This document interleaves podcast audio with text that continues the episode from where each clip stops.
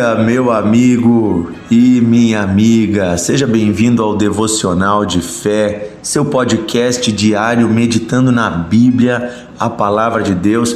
Hoje é terça-feira. Eu desejo que a luz e a graça do nosso Senhor estejam iluminando o seu dia, trazendo a você alento, sabedoria, graça para todas as decisões. Nós estamos meditando na vida de Davi. Davi aquele jovem, aquele rapaz ungido pelo Senhor, que nós sabemos que depois se tornou rei de Israel. Estamos meditando nas lições da vida de Davi. E nós estávamos ali lendo já 1 Samuel, né? Nós viemos lendo alguns capítulos, paramos no capítulo 25 no dia de ontem e vamos seguir aqui do capítulo 26 até o capítulo 30. Hoje eu quero dar um resumo para você de alguns acontecimentos. Algumas coisas interessantes que aconteceram.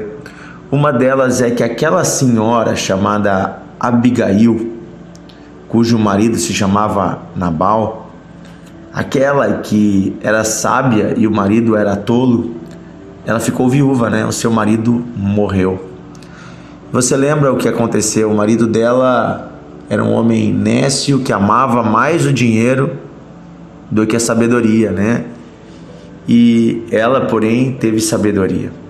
E o que acontece é que na sua viuvez, ficando ela viúva, e sendo que Davi havia perdido a sua esposa, porque o rei Saul deu a sua esposa para outro homem, ela vem e conta para Davi que está viúva. Então ela estava sozinha, sem segurança, sem proteção. E Davi se agrada daquela mulher e acaba casando com ela. Isto fala um pouco para nós sobre restauração, sobre restituição, né? Eu creio que esta mulher de forma alguma imaginava que Deus lhe daria de forma tão breve, né, um esposo e muito menos o próprio Davi como esposo. E certamente o que mais agradou de Davi a Davi nesta mulher não foi a, apenas uma questão de beleza ou algo do tipo, pois não é ressaltado isso no texto, mas certamente a atitude desta mulher, uma atitude de sabedoria. Davi era um homem que as mulheres cantavam sobre ele, ele era famoso, digamos assim. Eh, se nós formos olhar em termos humanos, ele poderia ter a mulher que ele quisesse. Por que então que ele casaria com uma viúva, certamente pela atitude e o coração desta mulher. Um coração temente a Deus e uma mulher de atitude, de boas ideias e que reconheceu desde cedo, né, o trabalho que Davi fazia com seus homens. Então é interessante isso, já nos deixa uma lição bem interessante. Depois disso nós temos uma outra cena interessante em que novamente o rei Saul vem atrás de Davi tentando matá-lo.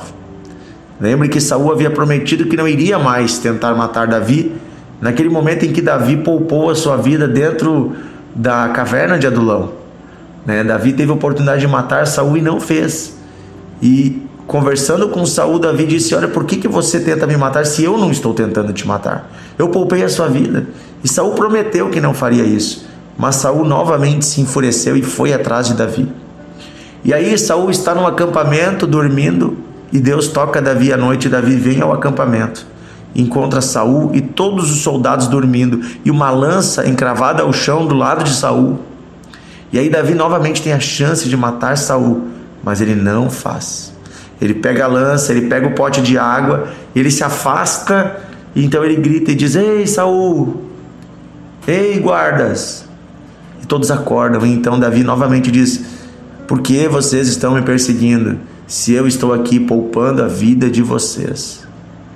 Eu novamente tive a oportunidade de fazer mal a vocês e eu não fiz. Está aqui a prova, está aqui a lança, está aqui a água. E aí o rei Saul novamente chora e lamenta e diz: Olha, eu pequei, você é justo e eu não sou justo, e eu prometo que eu nunca mais vou te perseguir. Saul promete pela segunda vez que não iria mais tentar ferir Davi. É interessante isso, como Davi duas vezes tem a oportunidade de fazer o mal a Saul, de matá-lo. e estava sendo perseguido por Saul. De certa forma, não seria um fato injusto, mas o que Davi diz é: ele foi ungido pelo Senhor.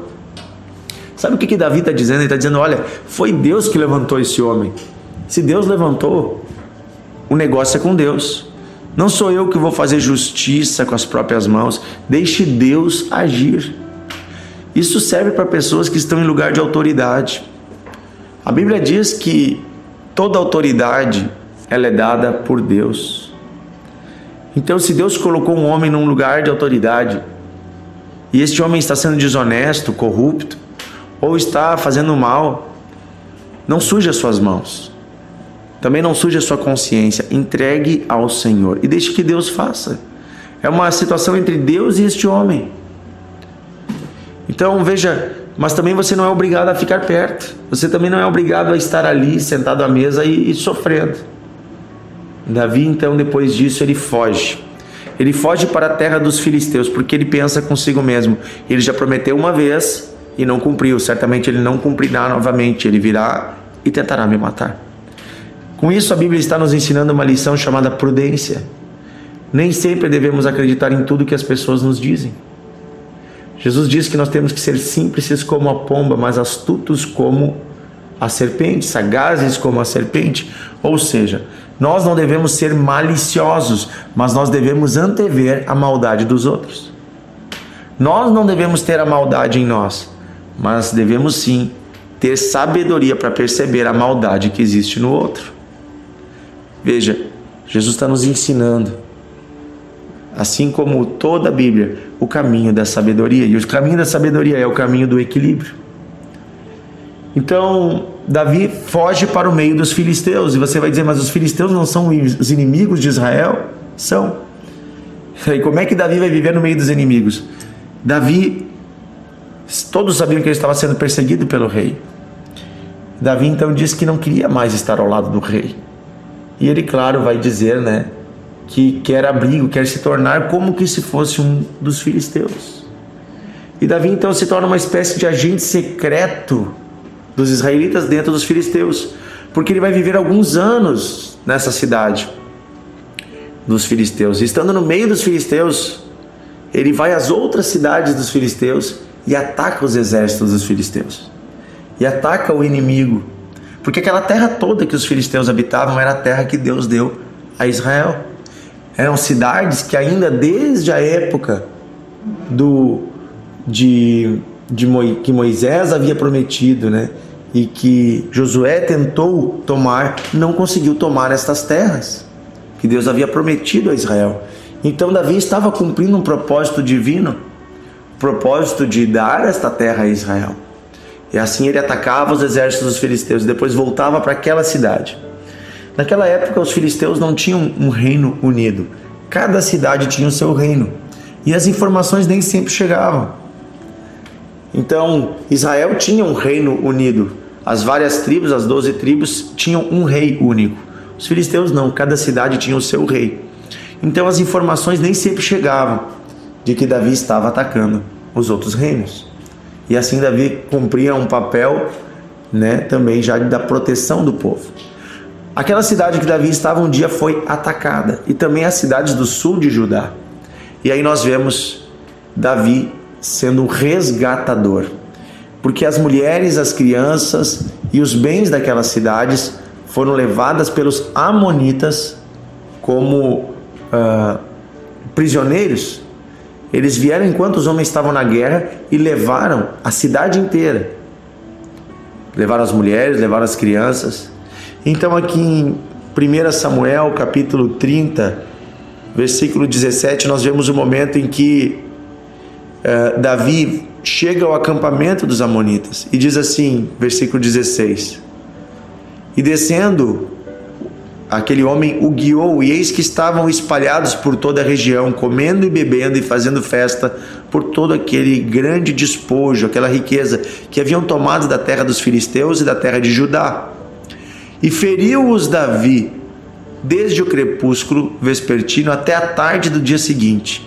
E nenhum deles escapou, senão só quatrocentos moços que montados em camelos fugiram. Assim Davi salvou tudo quanto haviam tomado os amalequitas. também salvou as suas duas mulheres. Não lhes faltou coisa alguma, nem pequena e nem grande, nem os filhos, nem as filhas, nem o despojo, nada do que lhes havia tomado, tudo Davi tornou a trazer. Também tomou Davi todas as ovelhas e o gado que levaram de, diante de Davi. E diziam: Este é o despojo de Davi. Veja, aqui está falando sobre um trabalho que Davi cumpriu, uma missão de Davi, de resgatar aqueles que haviam sido tomados pelos inimigos, pelos amalequitas. Antes eu falei amonitas, desculpa, são os amalequitas. Veja, aqui Davi, ele muitas vezes ele representa de forma profética o trabalho espiritual que Jesus faria. Esses conflitos entre Davi e os povos inimigos representam uma verdade espiritual sobre um conflito cósmico, um conflito espiritual que existe entre as forças da luz e as forças das trevas, entre o reino de Deus e o reino das trevas. O reino das trevas, liderado por Satanás, está tomando as vidas, tomando as almas, tentando levar as pessoas para o inferno, está roubando aquilo que o povo de Deus tem direito. Temos direito aos nossos filhos, temos direito aos nossos netos, e mais que isso, o reino de Deus, por causa do resgate de Cristo, tem direito à salvação da humanidade. Então veja, o inimigo ele é sujo, ele vem e rouba aquilo que deveria ser do Senhor, ele rouba a honra que deveria ser do Senhor, e ele rouba muitas vezes a alegria das famílias. Diz que Davi chorou muito quando chegou na cidade e viu que a sua família não estava mais ali. Assim também os homens choraram quando viram que suas mulheres e seus filhos foram roubados. Mas Davi vai lá e enfrenta o inimigo e traz de volta o que foi roubado. É isso que Jesus faz. Davi ali está representando o reino de Deus, está representando o papel resgatador de Jesus. Jesus tem este poder de resgatar aquilo que o inimigo roubou e de restituir. Davi volta e devolve cada mulher ao seu marido, cada criança à sua mãe, ao seu pai. Davi devolve aqueles que foram roubados. Inclusive, ele devolve também os bens que foram roubados. Eu não sei a sua história, mas quem andou longe de Deus, quem andou nas mãos do inimigo, certamente teve muitos prejuízos. Coisas que foram roubadas. Talvez a saúde, talvez a paz, talvez a família. Nós queremos um Deus de restituição. Um Deus que faz de novo, e um Deus que tira de onde não tem, e um Deus que devolve. Devolve aquilo que o inimigo roubou. Nós vamos orar hoje crendo que o poder de Jesus restaura a vida daqueles que haviam perdido algo nas mãos do inimigo. Como Davi serviu ali para restaurar, para restituir, para trazer de volta o que o inimigo roubou. Jesus Cristo está hoje operando por meio do nome de Jesus, da autoridade de Jesus, as trevas têm que fugir. E podemos tomar de volta tudo aquilo que Satanás roubou de nós. Não aceite deixar a sua família ser roubada. Não aceite que a sua saúde seja roubada. Não aceite viver como escravo de Satanás. Aleluia, Jesus está aqui. Jesus está hoje operando. Davi ali representa Jesus. Querido Deus e Pai, nós nos humilhamos diante de Ti, te agradecemos porque cada bela história da, da Bíblia tem uma lição espiritual para nós. Eu quero pedir hoje, Senhor, nesta terça-feira, que o Senhor liberte este homem, esta mulher, esta família, este filhinho, esta pessoa que ainda está presa nas garras do inimigo. Pai, em nome de Jesus eu declaro o poder do sangue de Cristo destronando entidades, potestades, demônios, principados que fujam destas vidas agora, em nome de Jesus. Que eles fujam, como fugiram aqueles moços em cima de camelos, que os demônios fujam. E eu declaro em nome de Jesus, eu profetizo que tudo aquilo que Satanás roubou será devolvido em nome de Jesus, eu repreendo o maligno agora na vida dos teus filhos, dos teus netos, das tuas gerações. Eu repreendo o mal no teu trabalho, na tua saúde. Eu ordeno a vida de Deus.